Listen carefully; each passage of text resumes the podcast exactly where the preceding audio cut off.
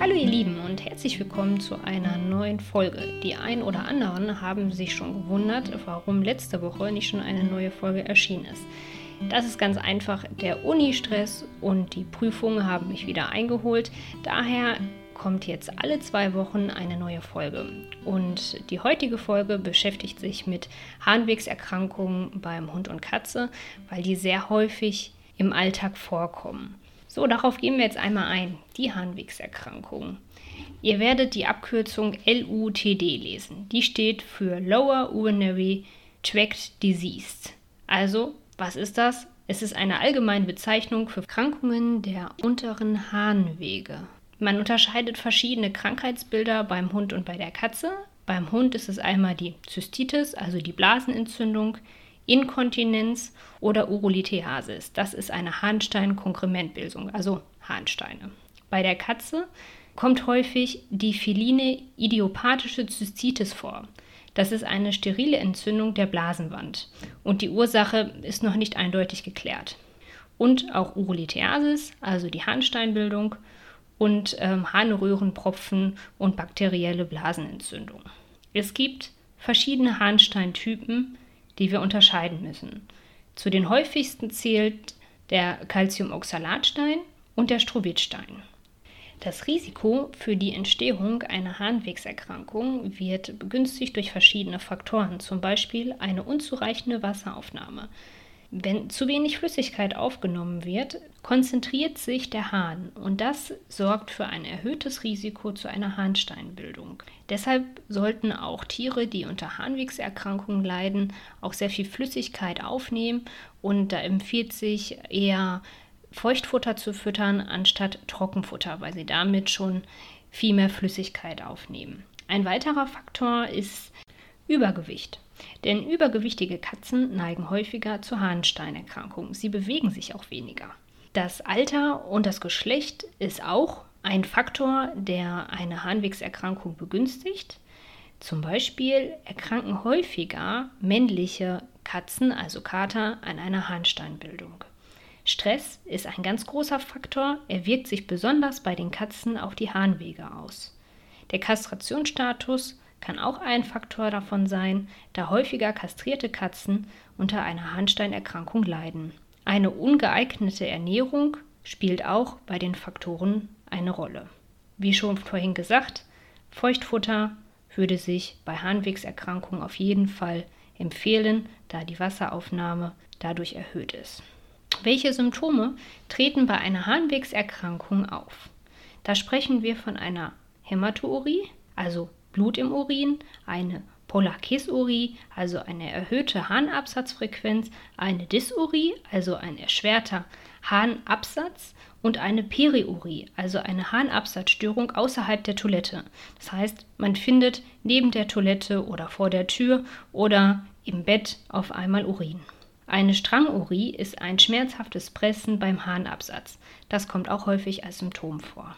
Wie gehen wir vor? Also wichtig ist eine Harnuntersuchung.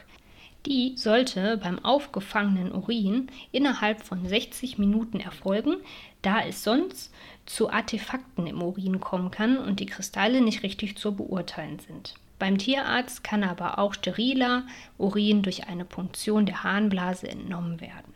Die verschiedenen Kristalltypen sind nicht unbedingt auch die gleichen Harnsteintypen, weil Harnsteine geben nicht ständig Kristalle ab. Das sollte man also bedenken, zum Beispiel wenn man jetzt die Diagnose von Strohwitt-Kristallen bekommt in der Harnsteinuntersuchung, dass man dann nicht hundertprozentig darauf schließen kann, falls Harnsteine vorhanden sind, ähm, dass es dann auch unbedingt Strohwittsteine sind. Sondern das ist dann halt nur durch eine Analyse der Steine richtig differenzierbar ist. Es gibt ähm, ein Laborparameter des Hahns, der aber noch nicht alltäglich in der Tiermedizin etabliert ist.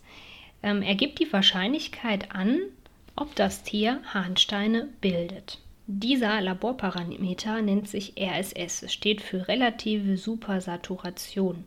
Und berücksichtigt wird bei diesem Laborparameter das spezifische Gewicht, die relative Ionenkonzentration und der pH-Wert des Urins. Nachteilig ist aber, dass er sehr spezies- abhängig, also speziespezifisch ist und auch sehr teuer. Deshalb wird er auch nicht allgemein untersucht. Welche Diagnostik steht bei einer Harnwegserkrankung im Vordergrund? Es ist die Urinuntersuchung. Also entweder durch aufgefangenen Urin, also wenn der Besitzer zu Hause den Urin auffangen kann und innerhalb von 60 Minuten zur Tierarztpraxis bringt, damit der Urin dort untersucht werden kann. Man muss dazu sagen, dass dieser Urin dann aber auch nicht steril entnommen werden ist. Das heißt, man hat noch Bakterien und Beimengungen aus dem Harnleiter oder aus der Scheide beim weiblichen Tier die auch zu einer leichten Fehlinterpretation führen können. Eine weitere wichtige Diagnostik stellt die Ultraschalluntersuchung dar, sowie auch das Anfertigen eines Röntgenbilds anhand dessen man sehen kann, ob sich kleine Steine in der Harnblase oder auch im Harnleiter befinden können. So, dann kommen wir einmal zur Behandlung. Die Behandlung stellt der Tierarzt auf und es wird häufig mit Medikamenten oder auch chirurgisch ähm, eine Behandlung eingeleitet. Was halt ganz wichtig ist, dass halt auch die Wasseraufnahme auch in Zukunft gesteigert wird und wie können wir da mit der Ernährung etwas machen. Mit einer speziellen Diätetik können wir vorbeugen und auch zum Beispiel Strohwittsteine auflösen. So, jetzt habe ich schon mal Strohwittsteine angesprochen. Dann gehen wir jetzt auch schon mal auf die verschiedenen Steinarten ein. Strohwittsteine sind Magnesium, Ammonium, Phosphatsteine. Und so wie der Name halt schon sagt, können wir diesen Stein fördern, also die Entstehung fördern, durch einen erhöhten Magnesium- und Phosphatgehalt.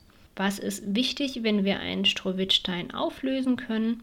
Ziel ist dabei nämlich die Untersättigung. Ein Strohwittstein entsteht im alkalischen Bereich, also ab einem pH-Wert von 7,0. Deshalb müssen wir den Urin ansäuern. Durch die Ansäuerung des pH-Werts unterdrückt man auch noch das Bakteriumwachstum, was halt auch nochmal ganz positiv dabei ist.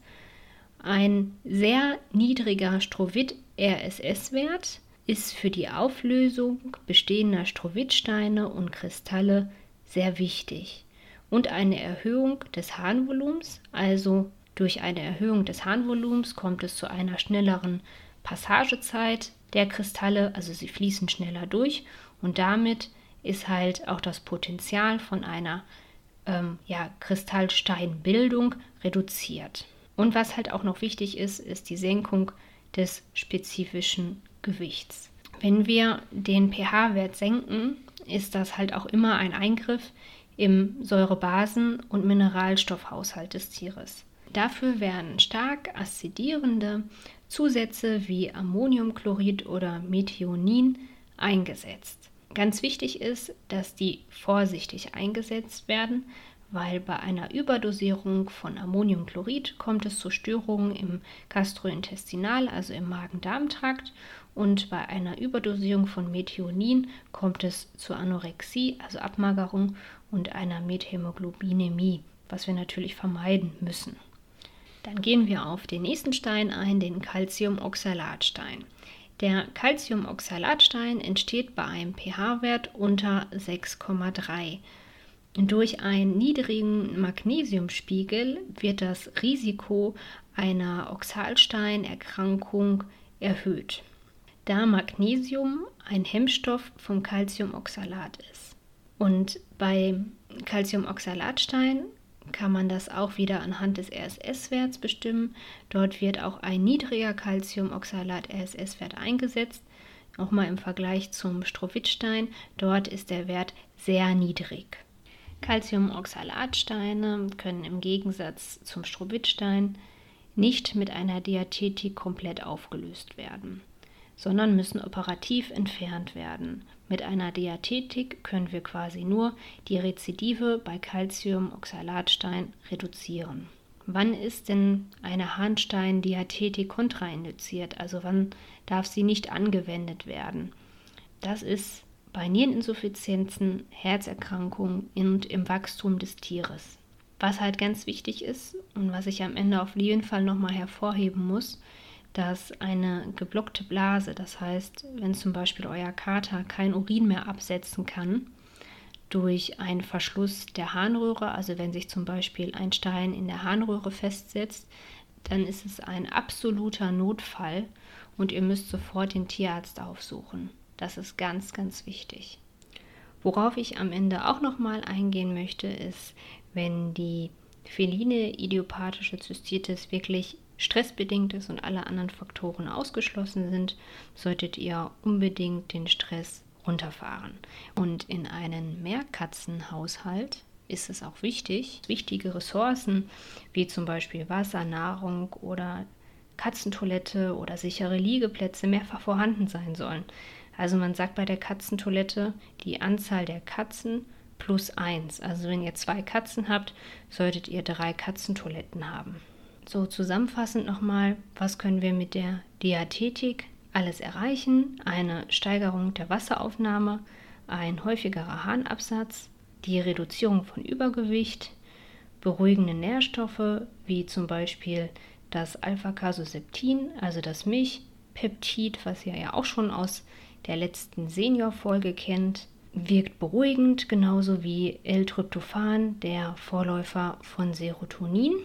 Und die Senkung des pH-Werts durch eine Übersäuerung des Hahns bei einer Strohwittstein-Erkrankung. So, ihr Lieben, ich hoffe, die heutige Folge hat euch gefallen und wir hören uns dann wieder in zwei Wochen. Bis dahin bleibt gesund, alles Gute und Liebe.